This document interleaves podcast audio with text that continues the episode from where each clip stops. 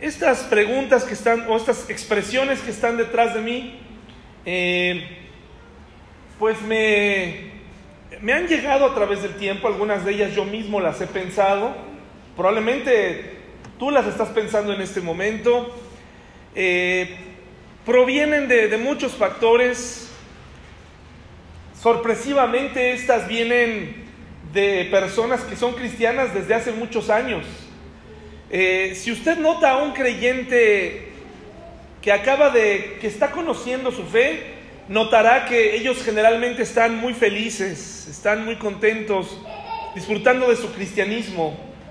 Eh, quieren, no pueden parar de, de estudiar, de descubrir en la Biblia pasajes y los subrayan y estudian y quieren ir a todos los estudios que hay en la iglesia quieren platicar, quieren crecer.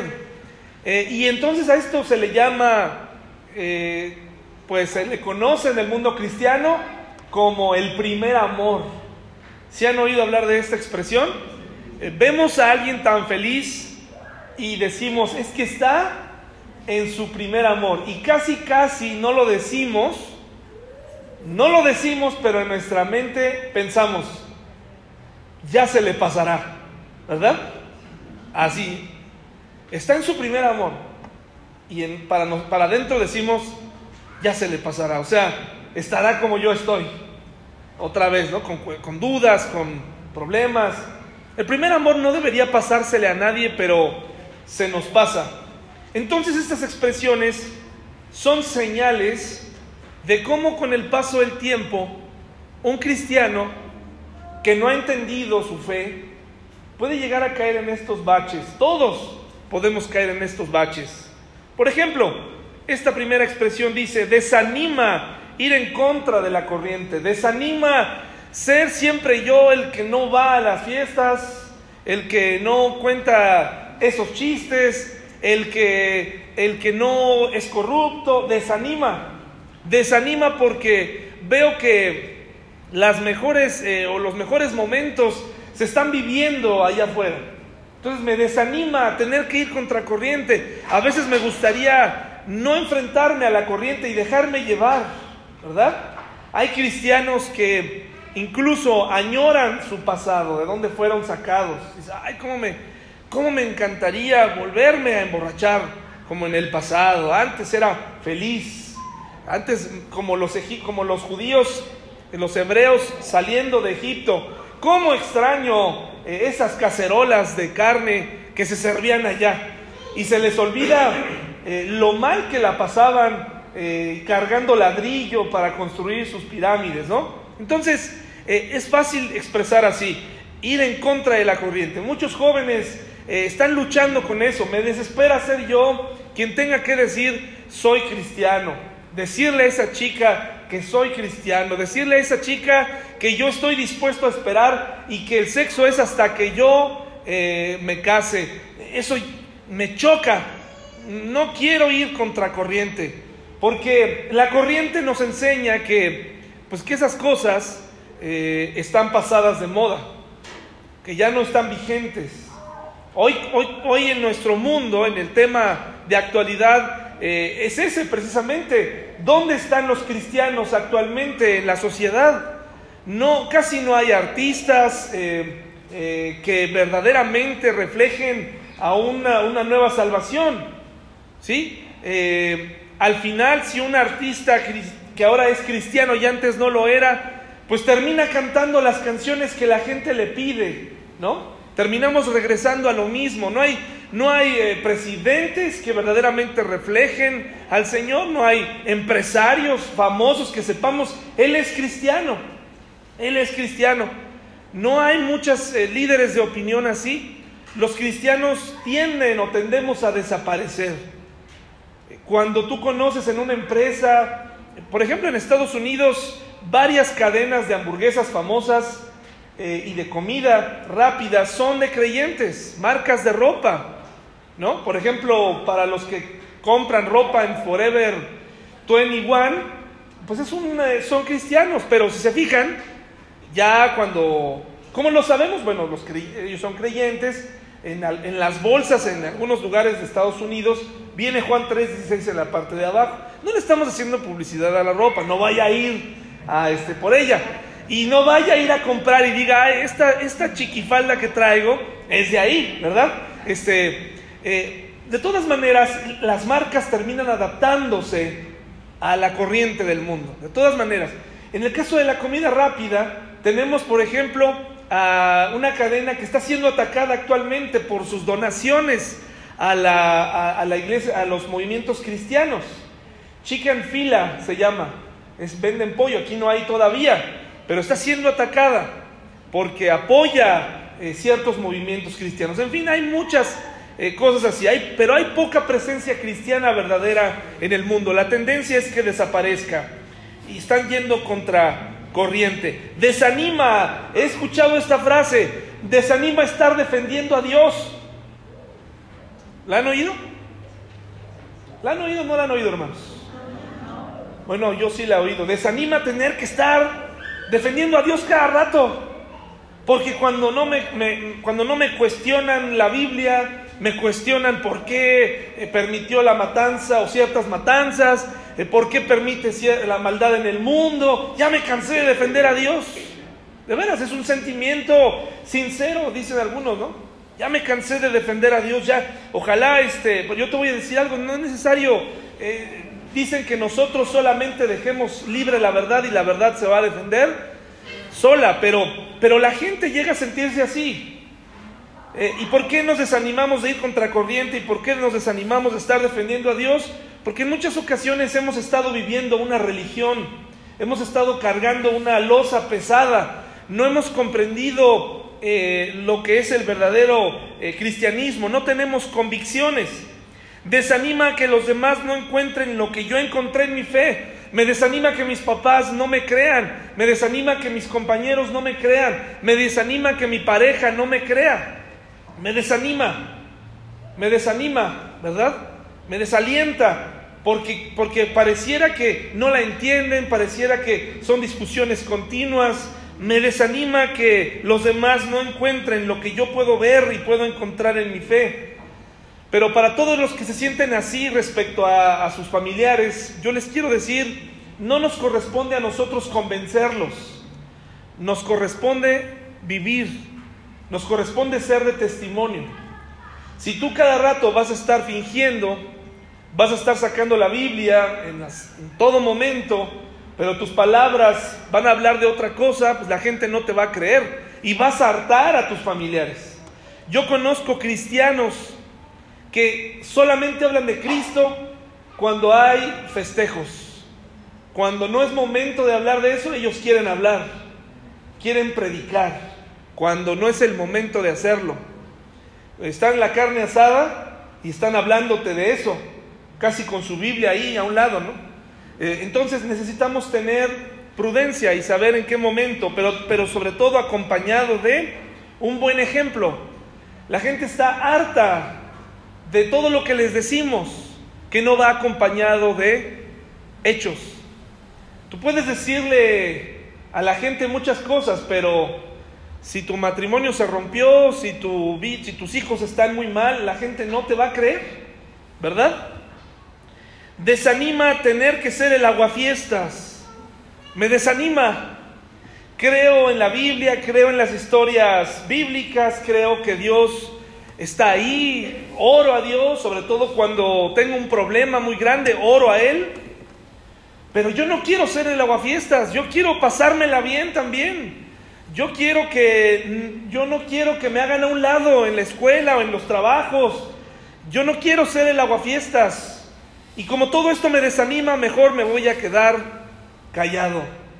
Prefiero pasar desapercibido. Hermanos, el desaliento en la vida cristiana es normal. El desaliento cuando volteamos a ver las sillas vacías puede asaltar en tu mente.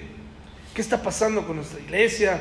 Me desanima que ya no haya esto o aquello, me desanima que algunas personas ya no vengan, me desanima. Hay personas que por cualquier cosa pueden llegar a desanimarse, cualquier persona puede llegar a tener una buena, eh, una buena razón para desanimarse. Pero hermanos, eh, tenemos que tener cuidado con esto.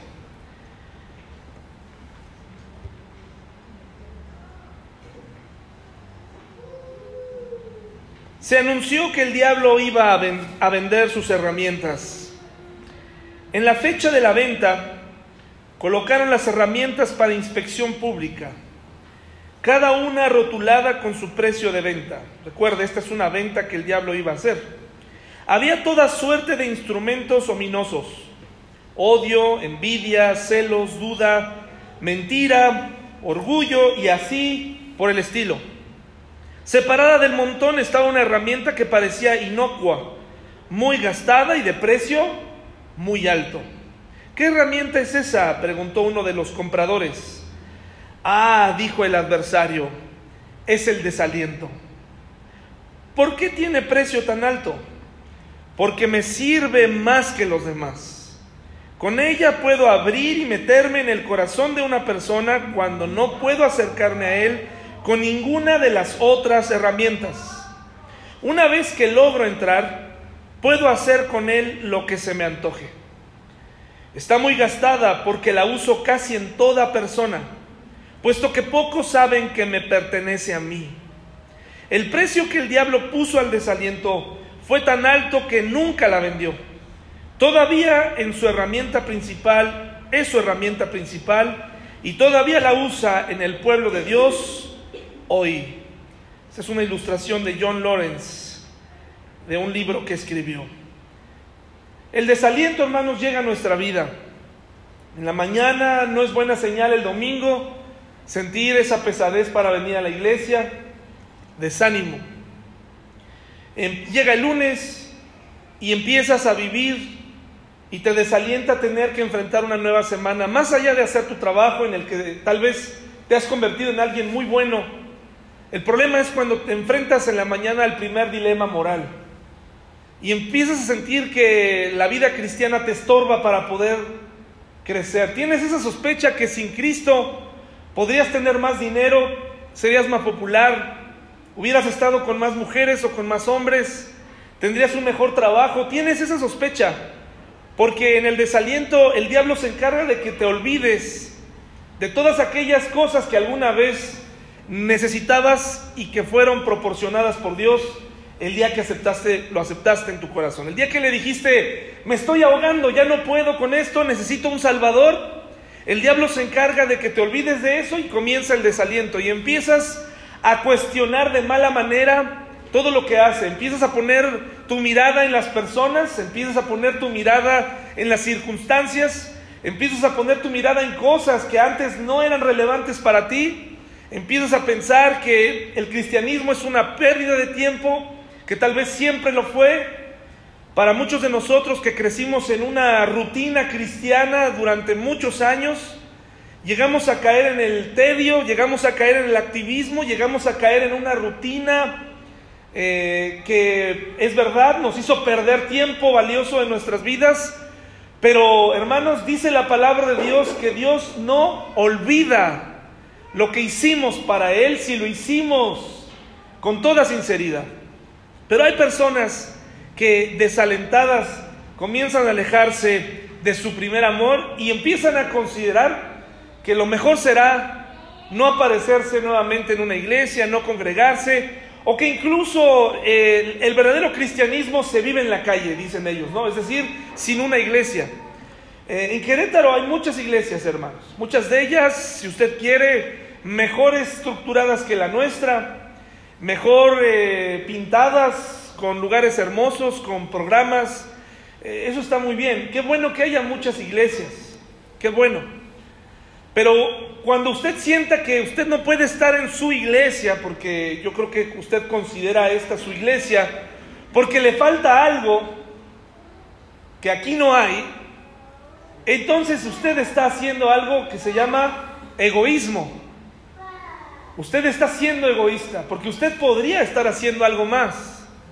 Pero usted dice, mejor que me lo den en otro lado. Es egoísmo, hermanos.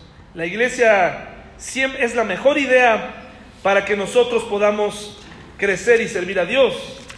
Ponemos nuestra mirada en las personas, en lo que hacen, en lo que piensan, en lo que dicen, y nos desalienta. Probablemente usted es un cristiano desalentado ya desde hace tiempo. Ha estado considerando ya no venir. Hay personas que me han dicho, en cuanto esto suceda, yo ya no vengo. En cuanto esto pase, yo me voy. Tenemos que tener cuidado con eso, ¿verdad? Filipenses 1, 27 al 28, por favor, hermanos. Filipenses 1, 27 al 28.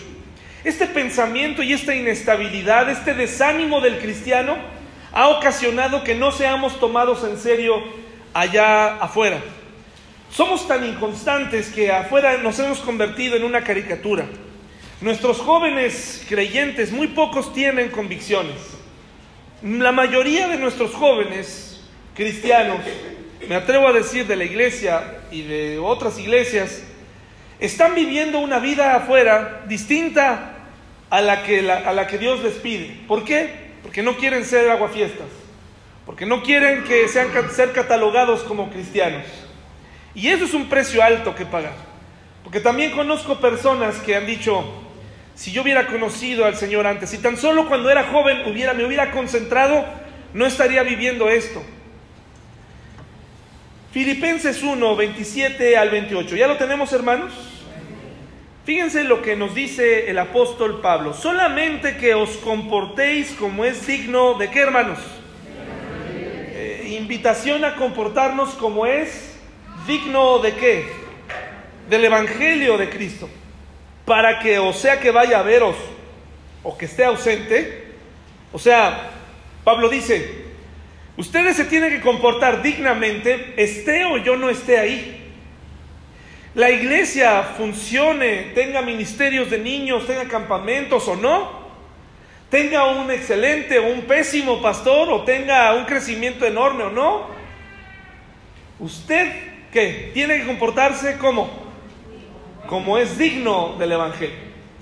O sea, no importa cómo estén las condiciones, nos invita Pablo a no depender de una persona. Le dice a los filipenses, no puedes estar esperando a que yo vaya. Yo quiero estar con ustedes y avivar. Ustedes no necesitan estar siguiendo a una persona. Una célula de nuestra iglesia no necesita estar viva. Solo para que no necesita que el pastor vaya a, a revivirla. Porque se supone que las personas que van a esa célula ya, han sido vivificados por quién? por Cristo y por lo tanto tienen mucho que decir y mucho que compartir y mucho que hablar y mucho que decir porque algunos miembros de las células tienen mucho conocimiento, hermanos. Pero el diablo te dice, no, es que sabes qué, tú no estás preparado para decir algo, para ayudar. Acuérdate, tú no eres de los que predica, tú no eres de los que predica, tú no eres de los que da estudios, tú no. Y en parte, en parte eh, hay cierta razón, porque hay cristianos de muchos años que no saben ni siquiera dónde están algunos libros de la Biblia. Entonces, nos hemos acostumbrado y nos hemos posicionado en la resignación del crecimiento cristiano. Decimos, para que esto funcione necesita que venga el pastor. Para que mi familiar acepte a Cristo, necesita que venga el pastor porque yo sí la verdad no sé ni por dónde empezar. Para mí la Biblia es como el libro de Baldor de álgebra que no entiendo, no lo comprendo, no sé ni quién es el que está en la portada, al menos el de álgebra tiene alguien en la portada, ¿no? Dicen ellos, al menos está ahí un árabe, un, un ¿qué será? Dicen algunos, no sé ni quién sea, pero al menos eh, hay alguien ahí. Pero la Biblia y el libro de álgebra es exactamente igual de complicado. Así piensan muchos cristianos. Y siguen con su vida, y siguen con sus planes, y siguen con su rutina diaria. Y entonces, de alguna u otra manera, estas personas están desalentadas. Y dice así, hermanos, fíjense lo que dice, solamente que os comportéis como es digno del Evangelio de Cristo, para que o sea que vaya a veros o que esté ausente, oiga de vosotros que estáis qué? Firmes en un mismo espíritu, combatiendo, ¿cómo? Juntos, ¿verdad? Por la fe del Evangelio y en nada, ¿qué? intimidados por, lo que se, por los que se oponen. Hermanos, ¿tenemos oposición en estos días, en este mundo? Claro que sí. Tienes que tener cuidado hoy en día eh, de lo que se dice sobre, por ejemplo, alguna, alguna, sobre las mujeres. Tienes que tener cuidado. En México fuimos educados a que la mujer, por ser mujer, tiene, un, tiene poco valor. De veras. Tenemos que tener cuidado con eso por las nuevas normas de equidad de género. Eh, hay cosas muy buenas en esa parte, pero también hay cosas cambiadas. Tenemos que tener una postura y una manera y, una forma de contestar respecto a la homosexualidad.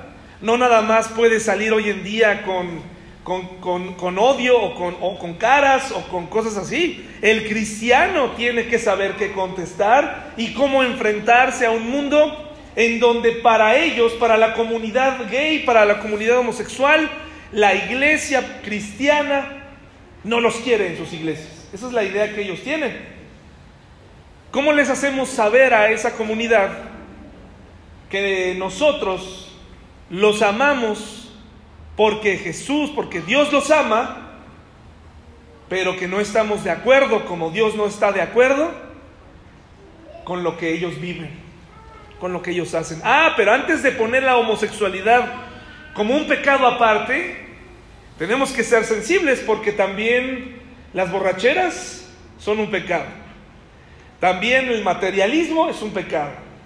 El hiper heterosexual, la hiper heterosexual, el ser un super macho, un super conquistador, también está mal, ¿verdad? Ah, pero es que es un hombre y una mujer, él sí puede tener a todas las que él quiera. No, hermanos, también eso está mal. ¿Estamos de acuerdo, mis hermanos? Entonces tenemos que tener, tenemos un mundo que se opone a la Biblia. Tenemos un mundo que se opone a lo que las enseñanzas bíblicas dicen. ¿Qué respuesta tienes a esto? El cristiano inmaduro se desanima. Dice, no, es que es muy complicado. No, no.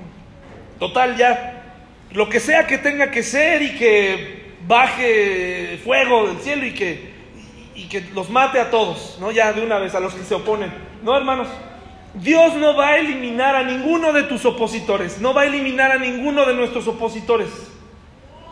Si fuera así, entonces Él, nos, él no nos diría que los ames. Si te dice que ames a un enemigo es porque vas a convivir con Él. En ningún momento dice que ya no, te los, va, no los vas a tener. Mientras vivamos aquí vamos a enfrentar enemigos y oposición. ¿Cómo vamos a manejar eso? El cristiano ha decidido enfrentar todos estos dilemas morales, intelectuales, sociales. ¿Saben cómo? Con el desánimo.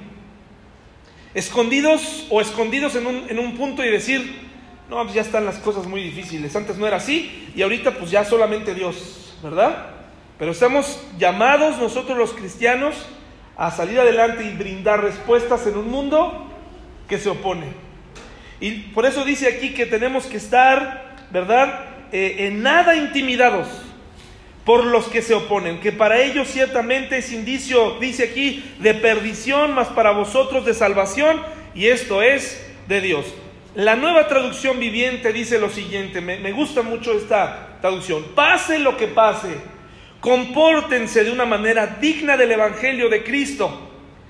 De este modo, ya sea que vaya a verlos o que estando ausentes solo tenga noticias de ustedes, sabré que siguen firmes en un mismo propósito, luchando unánimes por la fe del Evangelio.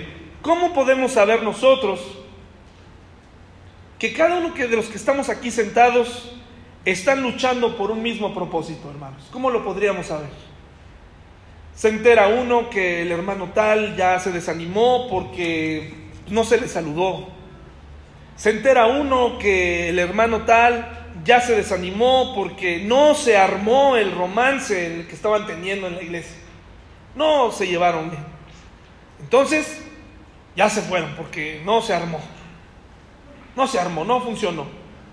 Ya se desanimaron porque el negocio que estaban em-, emprendiendo juntos ya se pelearon y ya se separaron, ya se fue de la iglesia.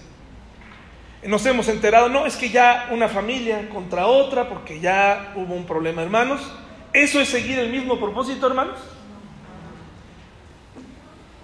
Ya me desanimé porque no veo claro con la construcción de la bodega y ya esta iglesia no sabe a dónde va, porque no vi claro.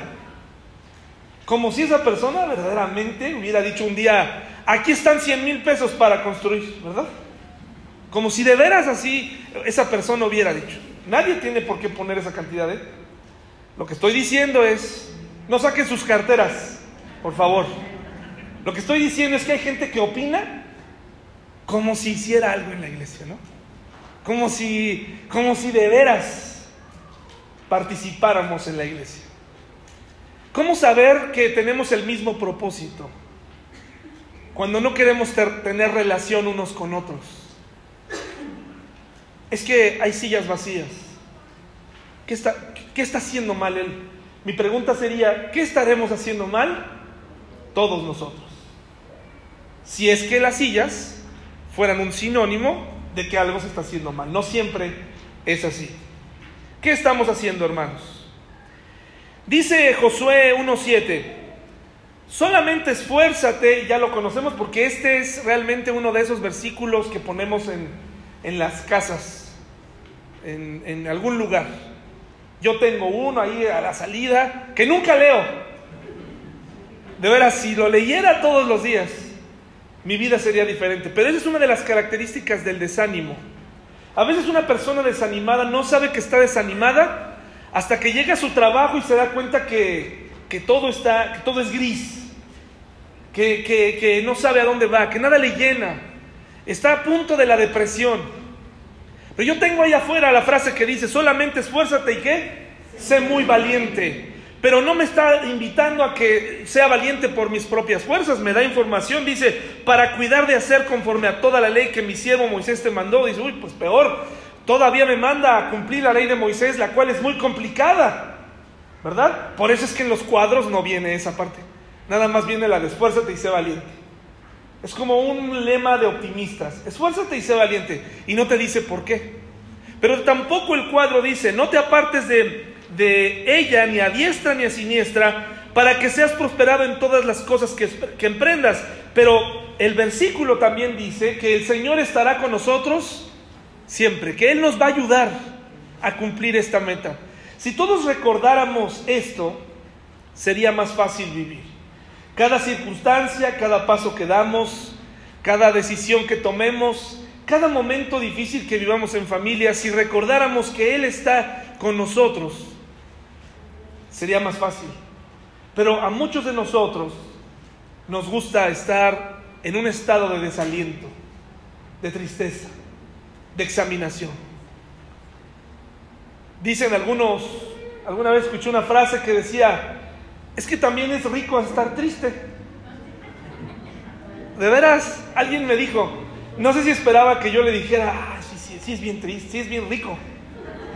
Sí, a mí también, fíjate que me encanta estar triste, ¿no? Sobre todo cuando me entero de, me, entero de malas noticias, cuando me han tenido que dar las gracias en un trabajo, digo, ay, sí, ay, qué triste estoy, pero ay, qué bonito se siente. Ojalá que también llegue alguien y me diga algo peor, para sentirme, hermanos, la tristeza es la tristeza, ¿verdad? Pero hay quien le gusta estar así, sentirse triste, estar en la, no, pues es que aquí no, está, está difícil, está complicado, es que yo no puedo, es que el diablo nos desalienta con, empieza con pequeños detalles y ahorita se los voy a, se los voy a mostrar.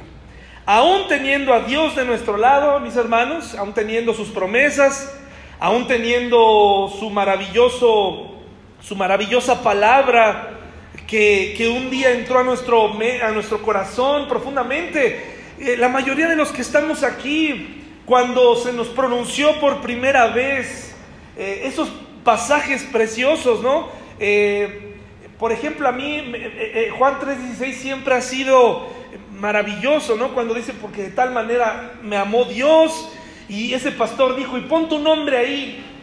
Me decía, porque de tal manera amó Dios a David, que ha dado a su hijo. Entonces sentí cómo entró en mi corazón ese, ese pasaje. Yo sé que hay pasajes para ti que son magníficos, que están llenos de, que entraron aquella primera vez, que, que, entraron a tu alma y la partieron como, como cuando la, una, una, una, espada, un cuchillo filoso parte un trozo de carne, un, un trozo de material y profundamente entra y lo entiendes, pero con el paso del tiempo empiezas a recuperarte de tus cargas, de tus problemas, te acostumbras a cantar, te acostumbras a la iglesia, te acostumbras y entonces, ¿qué ocurre? Empiezas, ahora empieza el descenso. Empieza el descenso. Empiezas a bajar. Todos aquellos hermanos que decían, es que en aquella iglesia no me dejan servir y que ahora aquí pueden hacerlo, muchos de ellos no lo aprovechan terminan desanimados. Muchas familias que dicen, es que yo estaba lastimado porque el pastor tal me hizo esto, porque la familia tal, porque fui exhibido, porque fui lastimado, vienen a la iglesia donde no existen esas cosas todavía, gracias a Dios. Y, y entonces, ¿qué creen? Después de un tiempo, vuelven a lo mismo, porque lo que quieren es vivir desanimados. Personas que dicen, no, es que en la otra iglesia ocurría esto y aquello, eh, no daban cuentas del dinero, no se hablaba de ciertas situaciones, eh, y aquí hay cuentas del dinero, hay cuentas de las cosas, y de todas maneras esas personas se desaniman. ¿Por qué? Porque la herramienta del diablo ha estado ahí en su, el desaliento ha estado en su corazón, no recientemente, durante años estuvieron considerando la idea. Hay gente que me ha dicho, ¿y si todo esto, cristianos de años, no fuera verdad? Así me han dicho, hermanos. Y tal vez usted lo ha pensado. ¿Y si todo esto no fuera verdad? Y yo digo, bueno, ¿qué clase de imagen doy yo que me hacen esas, esas, este, esas, esas, este, frases, me dan esas frases, ¿no? Me lo dicen a mí, ah, caray, pues. Y no sé si están esperando que yo me siente con ellos y les diga, oye, de veras. ¿Qué te parece si. Híjole, no, ahorita que me lo mencionas. No lo había visto así. Estaba yo tan entusiasmado en preparar predicaciones, estaba yo tan entusiasmado creyendo, estaba yo tan entusiasmado tratando de vencer, que no me había puesto a pensar que a lo mejor todo esto es este, mentira. Todo esto es mentira y nos han, estado, nos han estado engañando. Me he estado engañando a mí mismo. Oye, ten cuidado de mí porque te he estado engañando. ¿Verdad? Entonces, hermanos, tenemos que tener, tener cuidado. Hay dilemas, hay de dilemas a dilemas. Hay de dudas a dudas. Hay de luchas a luchas. No puede ser que una persona siga pidiendo al pastor para resolver cosas que puede resolver. No puede ser. Ahora, no estoy diciendo que no, no vamos a platicar, porque hace bien en pensar que es mi trabajo estar preparado y estar leyendo para poder ayudar en lo que le pueda ayudar.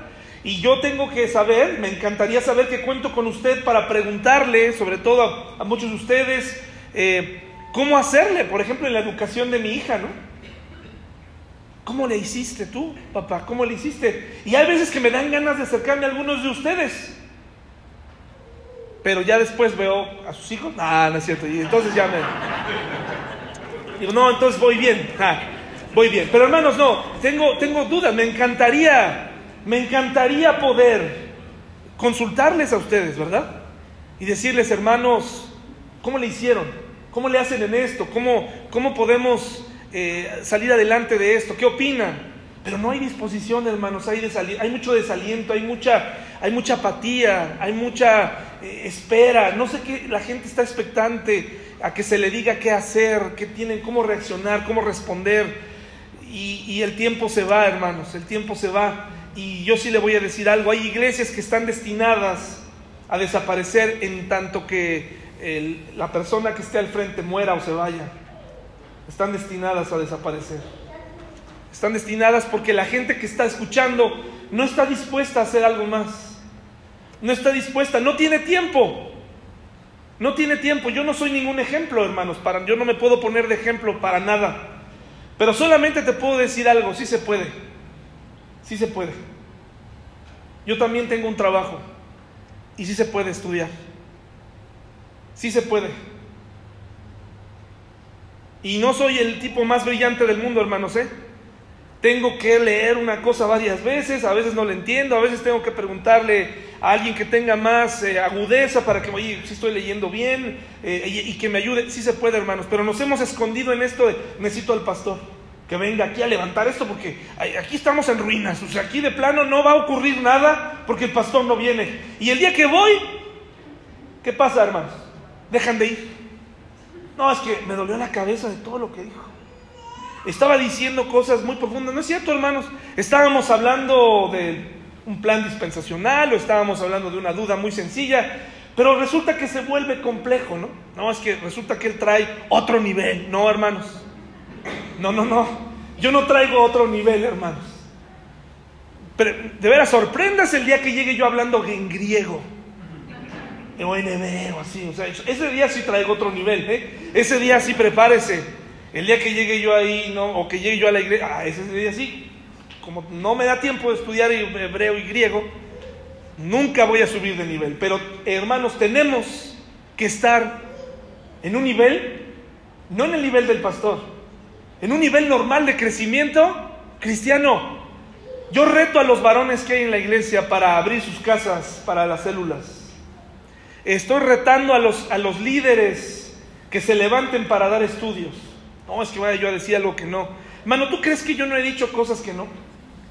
¿Tú crees que yo a veces no me bajo de aquí y digo, caray, ¿por qué dije eso? No, no debía haber dicho eso. Yo reto a los varones a que se preparen. ¿Por qué? ¿Por qué a los varones? Si los varones no quieren, reto a las mujeres a que se preparen, a que den estudios. Necesitamos que se preparen. Si tu esposo no se prepara, reto a las mujeres a que preparen estudios para compartirlos. Te reto a que lo hagas.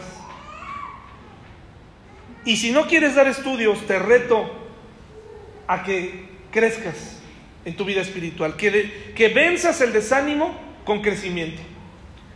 Pero sigamos, hermanos, porque todos tenemos un, tenemos un buen motivo para desanimarnos. Jeremías 44, 25, por favor, mis hermanos. Jeremías 44, 25, por favor. Jeremías, un profeta contemporáneo de Daniel, contemporáneo de Ezequiel, contemporáneo de Habacuc, contemporáneo de Sofonías, todos ellos eh, autores de la Biblia, todos ellos escribiendo y, viviendo el mismo problema, la conquista del pueblo de Israel por el pueblo eh, babilonio, pero todos ellos enfrentando el problema desde diferentes ángulos. Escuchamos a Habacuc decir, aunque falten las ovejas, aunque no estén ahí, aunque falte el producto del olivo, con todo dicen yo me voy a alegrar en Jehová, yo me voy a quedar con él. Tenemos a un Daniel viviendo la calamidad en Babilonia y lo vemos soportando. Pero tenemos un Jeremías que vive un poco antes, termina siendo contemporáneo de ellos, pero que le toca ver lo que le viene al pueblo de Israel, específicamente a Judá, porque no se quieren arrepentir porque no quieren hacer las cosas, porque el pueblo de, Israel se estaba combinando con otras naciones. Tenemos a reyes que vivieron atrás como Acaz, ¿se acuerdan? Reyes paganos, reyes que hicieron de, reyes que no ofrecían la Pascua, reyes que tenían lugares altos, hasta que vino Josías, un, joven, un niño que comenzó a gobernar eh, a los 12 años, si no me equivoco, creo que era 12 u 8 años. Pero era un, joven que dijo, vamos a hacer algo, a ver, vamos, aquí, vamos a empezar por regresar al Señor. Y vamos a quitar todos los lugares altos, todos los lugares altos que se han ofrecido a toda esa variedad de dioses y nos vamos a concentrar en Dios. Pues Jeremías le toca una parte, eh, una porción de esta, de esta profecía. Y tenemos a un Jeremías que se quedó soltero toda su vida, un Jeremías eh, del que, un profeta del que nos habla de su vida más que ningún otro, llamado el profeta que llora, el profeta que se quejaba, un profeta que parece que tenía un buen motivo para estar desanimado. Jeremías 44, 25, ¿ya lo tenemos hermanos? Jeremías 44, 25. Dice, así ha hablado Jehová de los ejércitos, Dios de Israel, diciendo, vosotros y vuestras mujeres hablasteis con vuestras bocas y con vuestras manos lo ejecutasteis diciendo, después de todo el mensaje que Jeremías le había dado al, al pueblo de Israel para que se arrepintiera, dice que el pueblo exclamó, cumpliremos efectivamente nuestros votos que hicimos de ofrecer incienso a la reina del cielo y derramarle libaciones y confirmáis a la verdad vuestros votos y ponéis vuestros votos por obra. Pareciera, hermanos, que Jeremías tenía una muy buena razón para desanimarse y ya no hacer su trabajo. Es el mismo profeta que decía, ¿cómo quisiera dejar de hacer lo que Dios me está mandando a hacer? ¿Cómo quisiera dejarlo de hacer? ¿Cómo quisiera dejar de ser, digámoslo así, cristiano? ¿Cómo quisiera dejar de ser un profeta de Dios? Porque la gente no entiende. Por más que se les dice, todo el mundo ha tomado votos para ofrecerle sacrificio a la reina del cielo. Imagínense, el profeta levantando la voz, el profeta gritando, el profeta diciéndoles, te van a conquistar y va a haber muerte y va, va a haber destrucción si tú no te arrepientes. Y el pueblo no hacía caso y al contrario, hacían votos a la reina del cielo. Imagínense, pareciera que todos tenemos un buen motivo para no seguir adelante. Tal vez tú tienes hoy un buen motivo para no seguir. Es que el pastor, es que la iglesia, es que mi esposo, es que mi matrimonio, es que no le entiendo a la Biblia, es que mis lentes, así me han dicho hermano, es que no, no, no he leído mi Biblia. ¿Por qué? Me hacen así. ¿No? Así como, ya no veo. Como si no existieran lentes en la vida. ¿No? Como si no existieran lupas. Una vez le traje a una persona que me decía, es que ya no veo, ya por eso. Bueno, aquí está, mira, una lupa. Y seguía sin leer. ¿Por qué no lees? Es que no, no es que está muy estorbosa. Entonces, ok, ya no ves.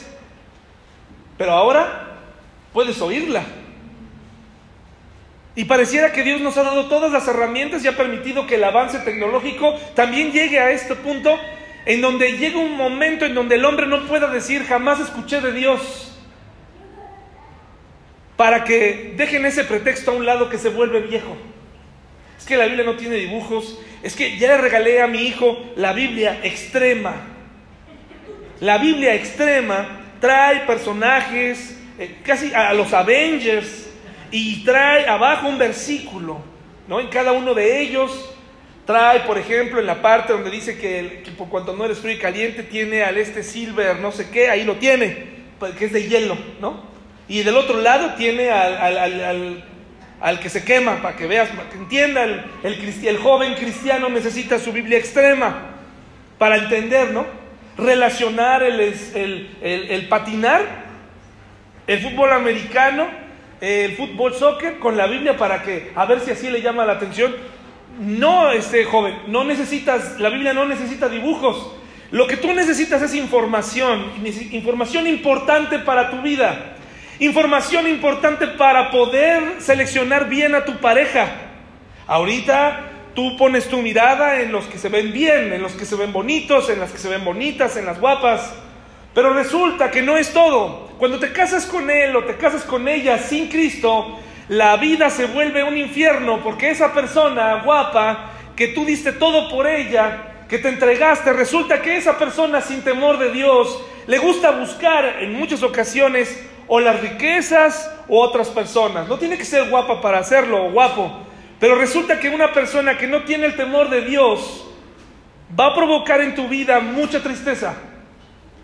Por eso necesitas estar cerca de Dios.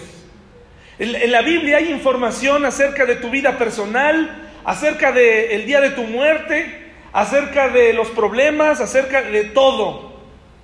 Pero para ti, para mí, como adultos o jóvenes, tenemos siempre un buen motivo para estar desanimados. Siempre creemos que nuestro motivo sí es suficientemente grande para no hacer nada y para vivir desanimados. Siempre, siempre creemos que es así. Si yo le contara a usted que hay ocasiones en las que viene a mi mente ideas, pequeñas ideas, y me cuestiono y digo, ¿valdrá la pena esto? ¿Valdrá la pena aquello? Y tengo que hacerlo morir, hermanos. Porque entonces digo, bueno, ¿para quién lo estoy haciendo? ¿Para la gente o para Dios? Y cuando recuerdo lo que Jesús hizo por mí, entonces sé y comprendo que Él vale la pena. Y tengo que seguir adelante. Y me tengo que preparar. Hermanos, no podemos depender del pastor. Tu pretexto no es suficiente. Nadie tiene un pretexto suficientemente bueno para decir, ya no me congrego porque todas las iglesias en Querétaro están equivocadas, están mal. Eso es una mentira. Eso es un pretexto para poder vivir como tú quieres vivir y como te visualizaste viviendo lejos de Dios, sin responsabilidades, sin tenerle que dar cuentas a nadie. Ahora sí poder ser dueño de tu vida, de tu tiempo, según tú. Pero no hay pretexto para desanimarse, no hay pretexto para no prepararse, no hay pretexto, y menos si tienes hijos.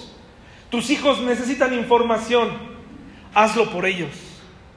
Prepárate, toma tu Biblia. Hay mucho material muy bueno.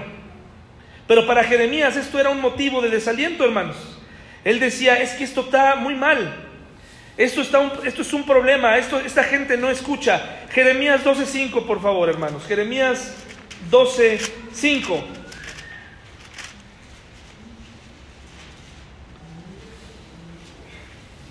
Es que ya no voy porque hace mucho que no tocan esta canción que me gusta. Es que ya no voy porque hace mucho tiempo que, que ya se perdió algo, dicen. Ya se perdió algo, ya, ya no es como antes. Hermanos, me encantaría saber cómo era antes la iglesia y cómo es ahora. ¿Verdad? ¿Cómo, cómo es antes y cómo es ahora? ¿Qué hacíamos a la hora de los saludos? ¿Qué, qué, qué pasaba? Pero hay gente que está poniendo, no, es que ya no es igual. Y ponemos un pretexto y decimos, no, es que esto sí, esto sí, ya, eh, con esto, la próxima vez que me encuentre a alguien afuera, le voy a poder decir, no, es que ahí sí pasó algo. No, mi tremendo. El otro día, hermanos, vino una, eh, una persona. Se lo comento, yo no estoy desanimado, hermanos, estoy muy animado, estoy contento y tengo que, yo voy a seguir adelante y se los he dicho, eh, espero que usted también conmigo y que crezcamos juntos. Mi meta no es ser una iglesia grande y tal vez eso desanimó a algunos. Pero hace poco eh, me enteré de esas personas que les gusta tratar de sembrar rumores, ¿no? y dijeron, no, es que la iglesia ya Así, ¿no? Ya saben cómo. Lo acompañan de todo lo que pueda hacer todavía más grande la declaración. No, que ya. No, ya.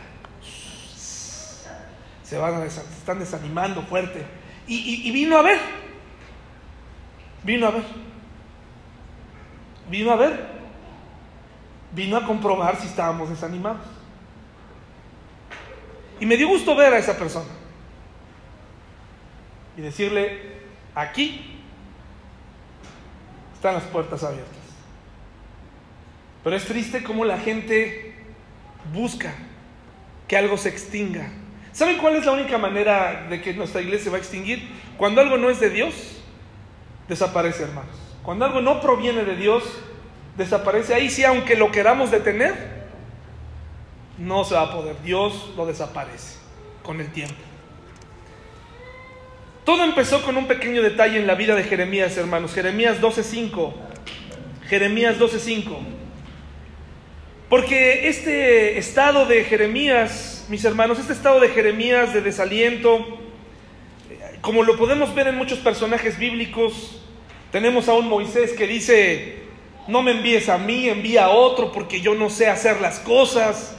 Y Dios le dice, no te preocupes, te voy a poner a alguien que va a hablar por ti, pero para él no era suficiente.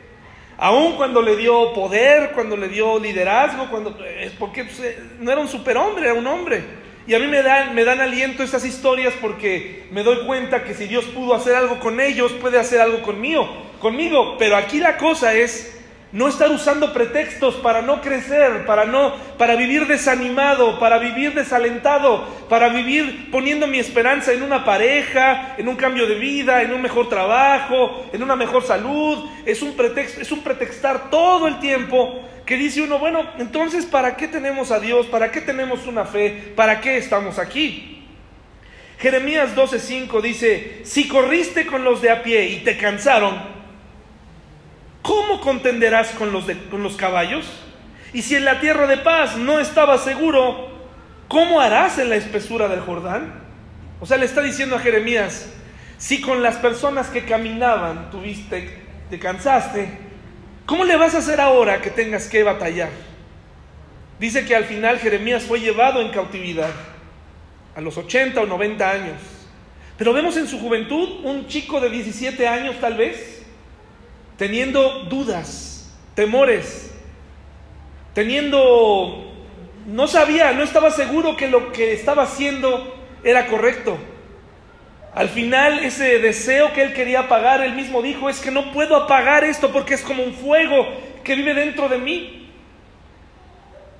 Pero ya mostraba señales de que Jeremías tarde o temprano se iba a desalentar, o que iba a haber varios episodios de desaliento. No sé si saben o han visto personas o han conocido personas que por algo que te dicen sabes que las cosas no van a salir bien. Lo sabes y podrías detenerlo, pero no lo haces.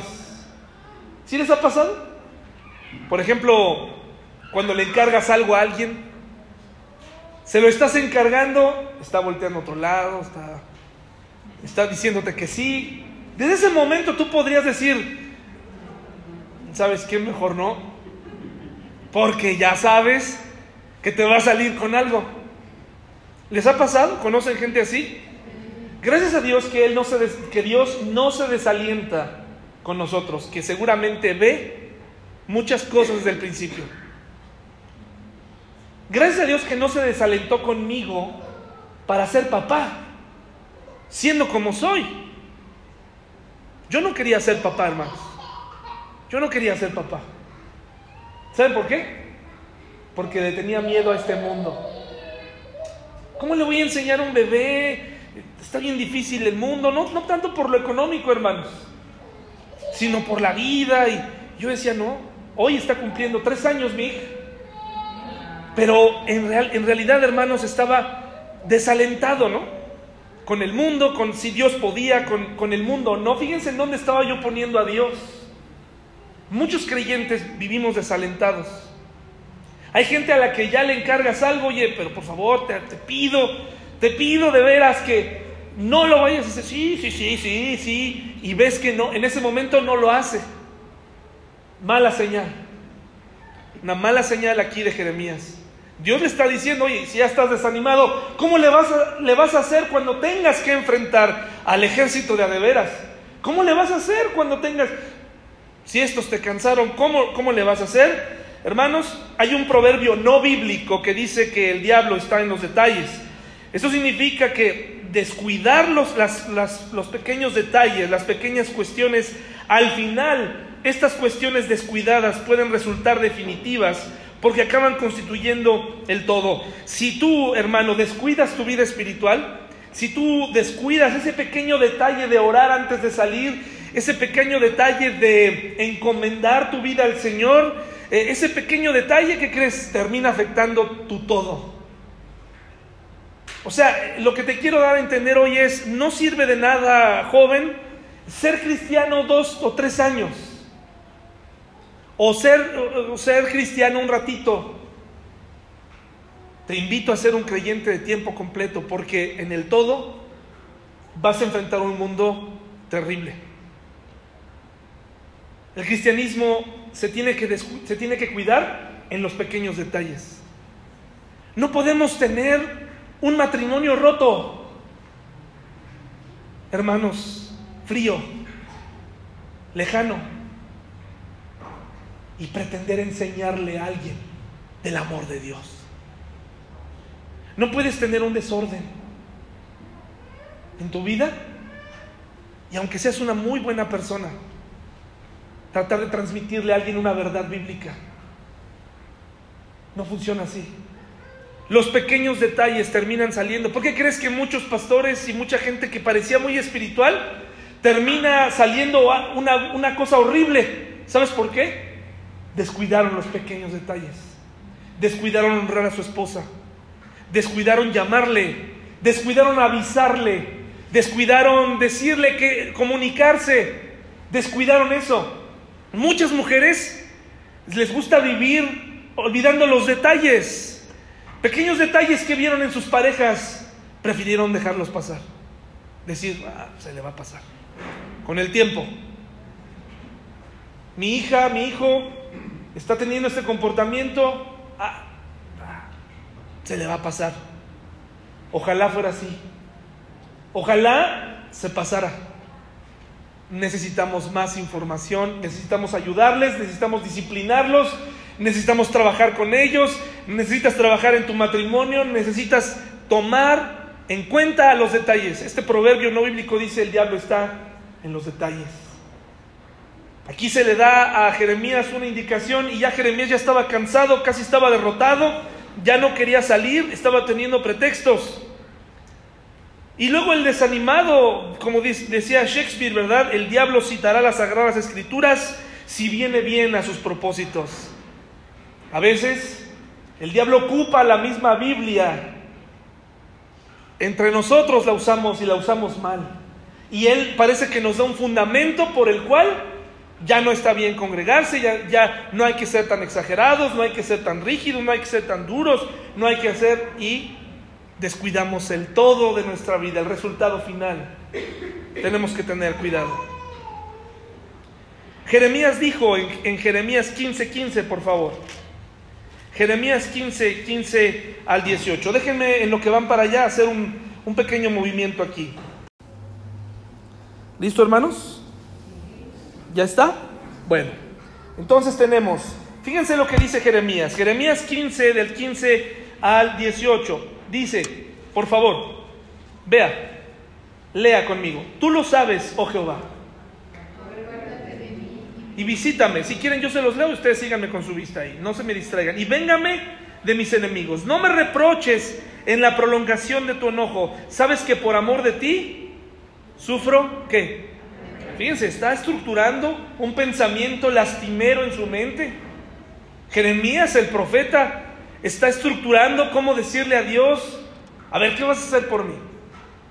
Fueron halladas tus palabras y yo las comí. Y tu palabra me fue por gozo y por alegría de mi corazón, porque tu nombre se invocó sobre mí, oh Jehová, Dios de los ejércitos. No me senté en compañía de burladores, lastimero, no estoy haciendo las cosas mal. No, yo no estoy yéndome a hacer lo, incorrecto. ¿Por qué me estás tratando así? Porque era su obligación, hermanos. Era, era el profeta de Dios. Qué bueno que no se sentó con burladores porque no tenía por qué sentarse con burladores. Hoy en día los cristianos decimos, Señor, es que yo no tomo, yo no fumo, yo no tengo excesos, yo no hago cosas. Pues no, qué bueno. El cristiano tiene que cuidar el templo del Espíritu. Señor, hace dos años que ya no digo groserías. Qué bueno. Eso es lo que deberíamos hacer. Eso es lo que deberías hacer. Señor, llevo dos años seguidos congregándome. Qué bueno. Eso es lo que el cristiano tiene. ¿Qué estás esperando? ¿Que Dios nos aplauda? ¿Que Dios mande fanfarrias? ¿Que Dios... Eh, porque si te manda fanfarrias, te va a dar el susto de tu vida, ¿eh? No creo que sea muy agradable escuchar las fanfarrias así de pronto. Esa es nuestra obligación. Ahora sí, Señor, así. Ya estoy proveyendo para los de mi casa y sigue el problema. Es tu obligación. Es tu obligación hacerlo. Es que ya estoy siendo fiel a mi esposa. Es tu obligación hacerlo. No va a bajar Dios, ah, qué bueno, te felicito. Hay cosas que tienes que hacer. Dice, ni me engreí a causa de tu profecía. Me senté solo porque me llenaste de qué? De indignación.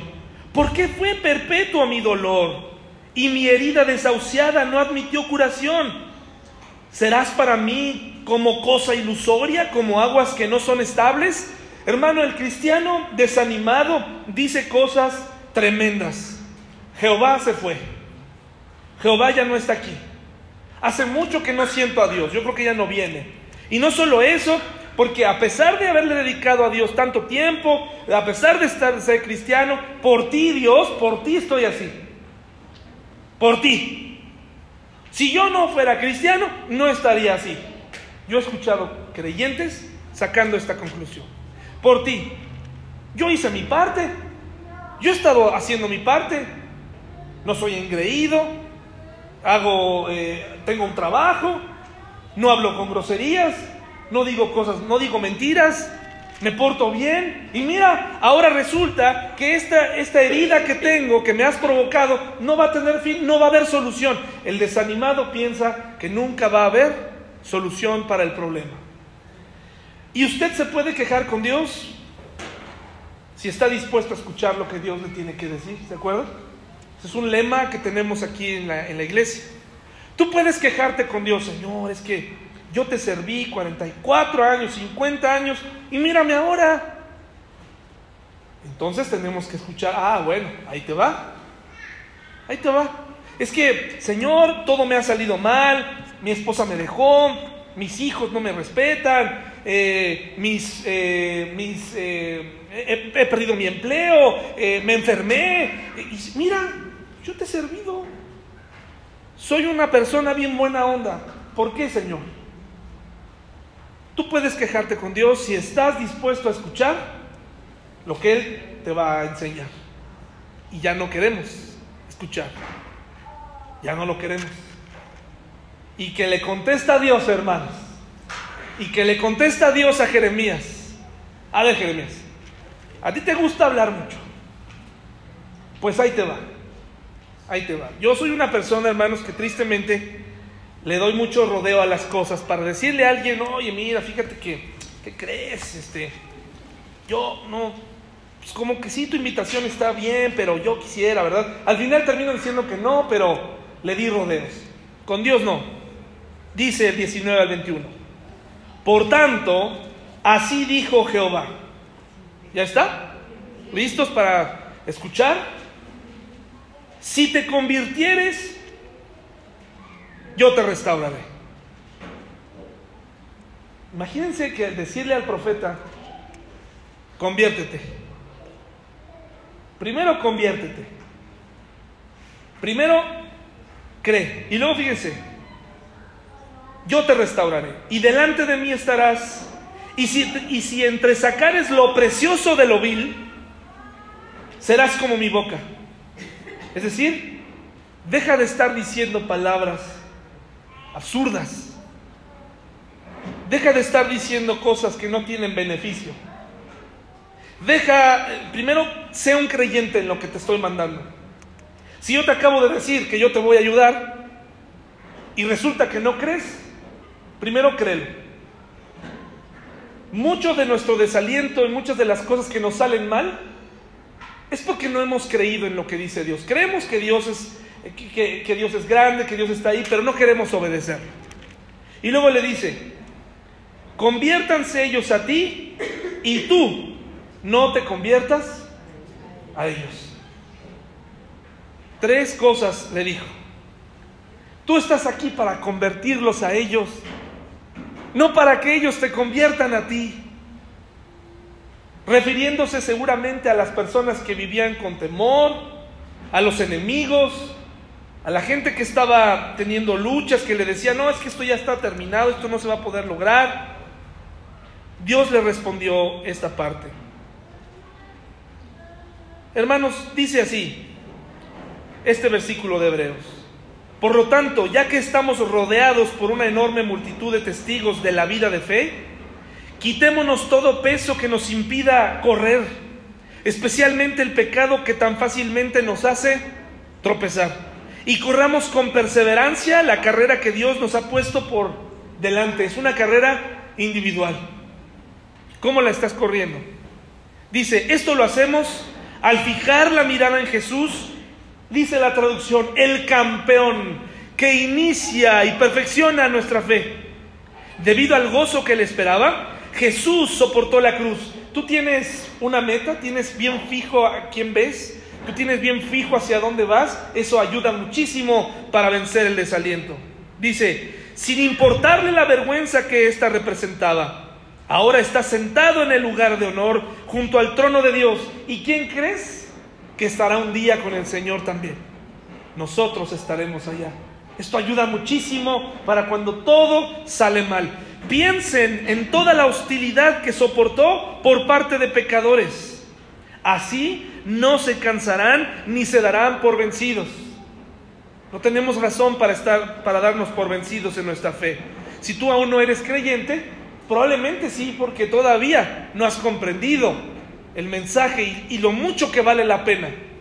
Después de todo, ustedes aún no han dado su vida en la lucha contra el pecado. ¿Quién de ustedes, dice Hebreos, ha combatido hasta la sangre? ¿A cuántos de ustedes les han atacado de tal manera que me puedan enseñar una herida a consecuencia de creer en Cristo? ¿Quién me puede enseñar una herida? ¿Quién me puede enseñar un, un latigazo? ¿Quién me puede decir que perdió a un familiar en el nombre de Cristo porque lo mataron por ser cristiano? ¿Quién? Por lo menos en esta parte del mundo no. Tenemos libertad. Tenemos libertad para hacerlo. ¿Quién ha combatido hasta la sangre? Al contrario, le hemos dado puerta abierta al pecado. No hemos combatido hasta la sangre. Vamos a ponernos de pie, hermanos, y vamos a terminar con este mismo pasaje de Hebreos. Y aquí terminamos. Dice, en esta mañana tan bonita, en esta mañana calurosa, porque hay a quien también le desanima el calor, le desanima el frío, le desanima todo, le desanima. Hay una esperanza, estamos, estamos aquí hermanos, estamos viviendo, ¿sí o no? ¿Le gusta estar vivo?